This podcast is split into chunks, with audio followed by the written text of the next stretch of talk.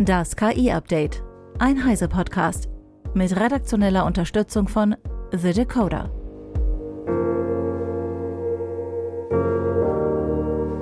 Hi, ich bin Christian Steiner und das sind heute unsere Themen. Frauen gehören laut Studie zu den Verliererinnen des KI-Jobwandels. Fraud GPT kann Phishing-Mails schreiben und Malware entwickeln.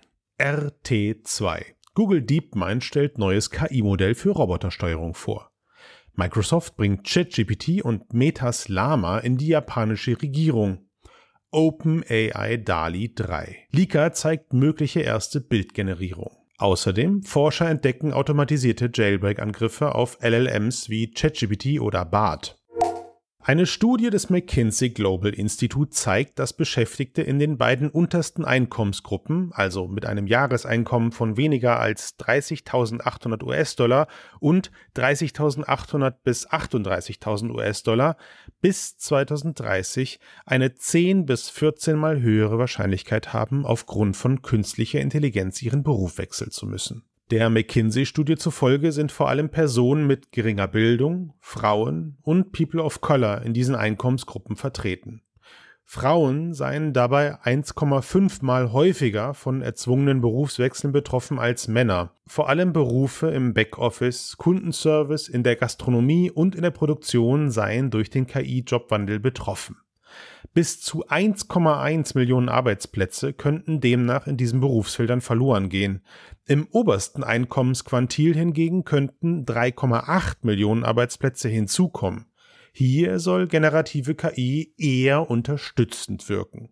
Die Studie fügt noch hinzu, dass mit Weiterbildungsprogrammen einer effizienten Arbeitsvermittlung und geografischer Mobilität Abhilfe geschaffen werden könnte.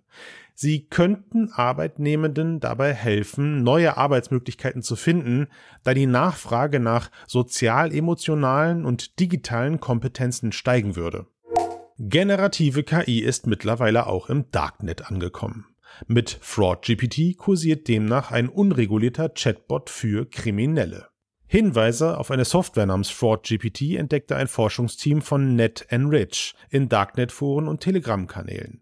Anscheinend handelt es sich dabei um einen unmoderierten KI-Chatbot für kriminelle Zwecke, der mindestens seit dem 22. Juli dieses Jahres auf Darknet-Marktplätzen im Umlauf sein soll. Bemerkenswert ist, mit welcher Professionalität die Kriminellen dabei vorgehen. FraudGPT kommt etwa mit einer Produktbeschreibung, die ihren Einsatz für Phishing-Mails, Cracking-Tools oder zum Fälschen von Kreditkarten beschreibt. Der Entwickler namens Canadian Kingpin verlangt für das Tool 200 US-Dollar pro Monat und bietet sogar Rabatte für drei- oder sechsmonatige Abonnements an. Zwölf Monate Zugang zu FraudGPT kosten demnach 1700 US-Dollar. Der Anbieter scheint in der Szene kein Unbekannter zu sein und wirbt damit, bereits mehr als 3000 Verkäufe auf Darknet-Plattformen abgewickelt zu haben.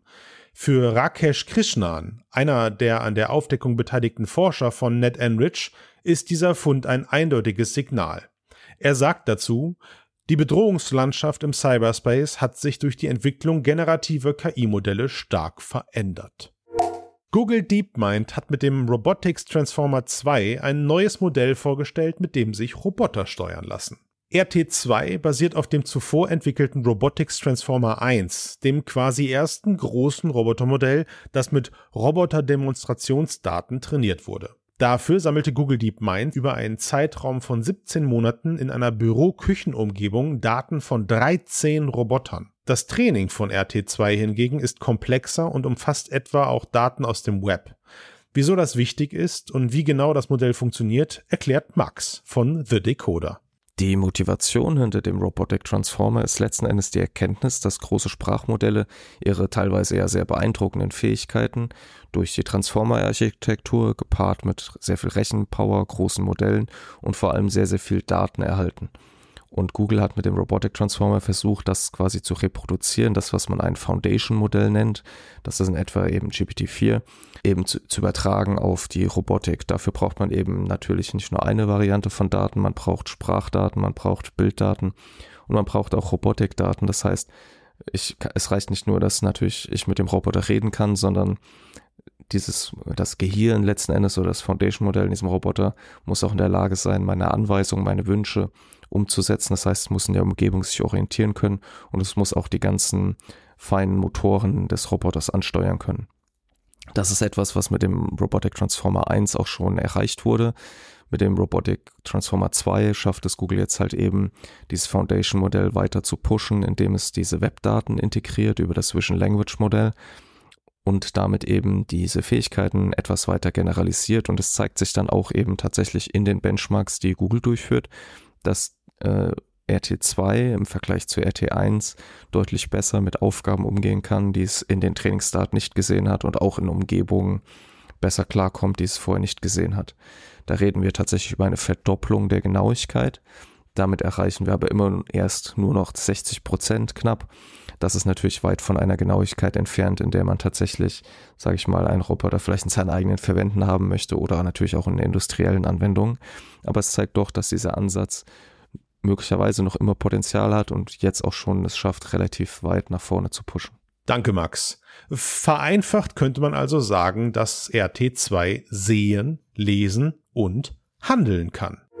Mit künstlicher Intelligenz sehen, lesen und handeln soll bald auch die öffentliche Verwaltung in Japan. Nach ersten Tests, die seit dem Frühjahr laufen, ist die japanische Regierung offenbar bereit, KI noch tiefer in Verwaltungsprozesse zu integrieren. Künstliche Intelligenz soll künftig bei verschiedenen Verwaltungsaufgaben helfen, etwa Entwürfe für Antworten auf parlamentarische Anfragen schreiben, Protokolle erstellen und bei der Analyse von Regierungsartikeln. Dafür arbeitet die japanische Regierung eng mit Microsoft zusammen. Speziell sollen etwa GPT-4 und Metas Sprachmodell in die Verwaltungsprozesse integriert werden.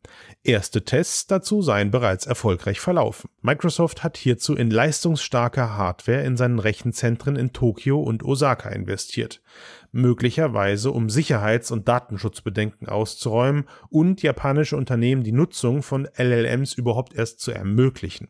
Die Testphase für die tiefere Integration in die Verwaltung soll bereits im Herbst diesen Jahres beginnen. Aus einem Discord-Chat sind möglicherweise Informationen über ein neues KI-Modell von OpenAI durchgesickert. Ein Leaker behauptet, dass die Bilder vom DALI 2 Nachfolger DALI 3 generiert wurden.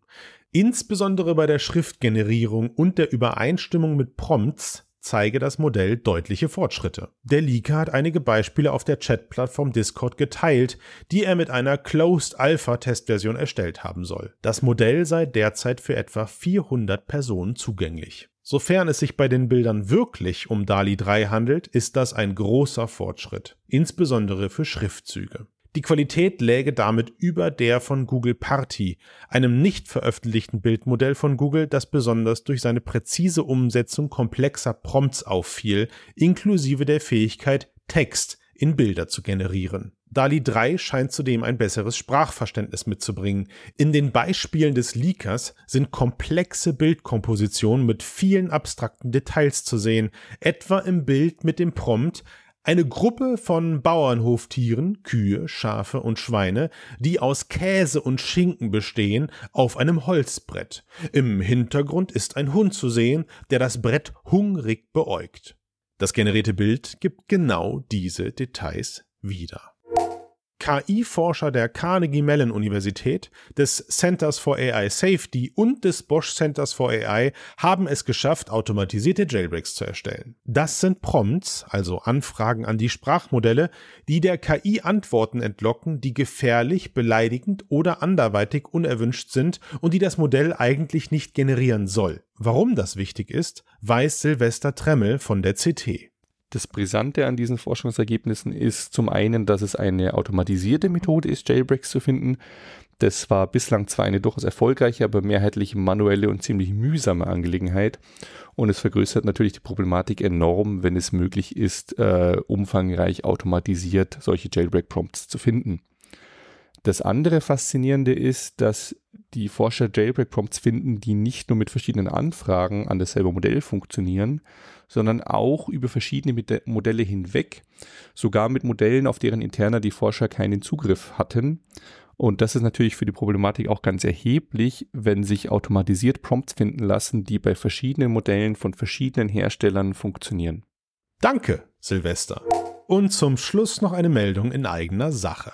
Wenn euch dieses Format gefällt und ihr uns unterstützen wollt, haben wir ein besonderes Angebot für unsere Podcast-Hörerinnen und Hörer. Als Teil der Heise Online Community bekommt ihr das Heise Plus Abo die ersten drei Monate zum Sonderpreis für nur 6,45 Euro pro Monat. Damit erhaltet ihr Zugriff auf alle unsere Artikel auf Heise Online. Außerdem könnt ihr alle sechs Heise Magazine im digitalen Abo jederzeit mobil lesen. Nach Ablauf der Testphase ist euer Heise Plus Abo natürlich jederzeit monatlich kündbar. Dieses Angebot für unsere Podcast-Fans findet ihr unter heiseplus.de slash podcast. Das war das KI-Update von Heise Online vom 31. Juli 2023. Eine neue Folge gibt es jeden Werktag ab 15 Uhr.